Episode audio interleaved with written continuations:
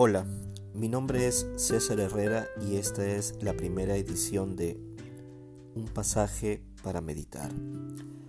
El día de hoy examinaremos brevemente el pasaje de Hebreos capítulo 10 versículos del 23 al 25. Mantengámonos firmes sin dudar en la esperanza de la fe que profesamos, porque Dios cumplirá la promesa que nos ha hecho busquemos la manera de ayudarnos unos a otros a tener más amor y a hacer el bien. No dejemos de asistir a nuestras reuniones como hacen algunos, sino démonos ánimos unos a otros y tanto más cuanto que vemos que el día del Señor se acerca.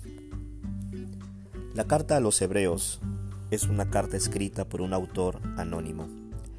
En esta carta, dicho autor anima a estos discípulos, que habían vivido ya diferentes pruebas en su vida cristiana, pero que ahora estaban enfrentando una prueba aún mayor.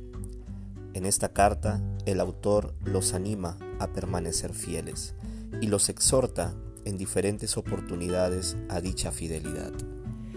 En el pasaje que acabamos de oír, nos damos cuenta que hay un ánimo, un estímulo hacia la firmeza, mantengámonos firmes. Principalmente, esa firmeza está relacionada con la esperanza que viene a través de la fe que profesamos, de la confianza en Dios que tenemos.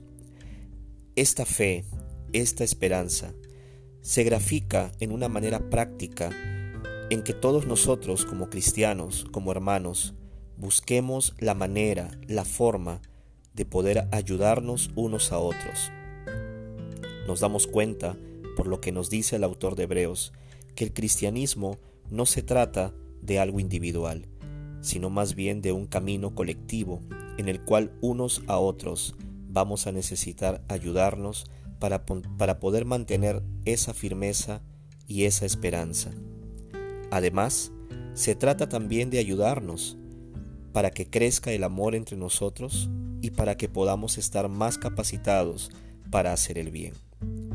Y, de una manera muy práctica también, el autor nos habla de la importancia de no dejar de reunirnos. ¿Cómo podríamos ayudarnos a tener más amor y a hacer el bien si no nos vemos? O por lo menos, en estas circunstancias, si no estamos cercanos unos a otros, si no nos juntamos, si no intercambiamos nuestros pensamientos, nuestros sentimientos y nuestros corazones. Algunos lo hacen, algunos dejan de reunirse, pero aquellos perderán aquello tan sublime que solamente viene de la confraternidad. Más bien, al momento de reunirnos, tomemos la oportunidad para animarnos unos a otros, para estimularnos unos a otros. Y cada día que pasa, cuanto más vemos que el día del Señor se acerca, más útil será para nuestros corazones. Que tengan buenas noches. Gracias.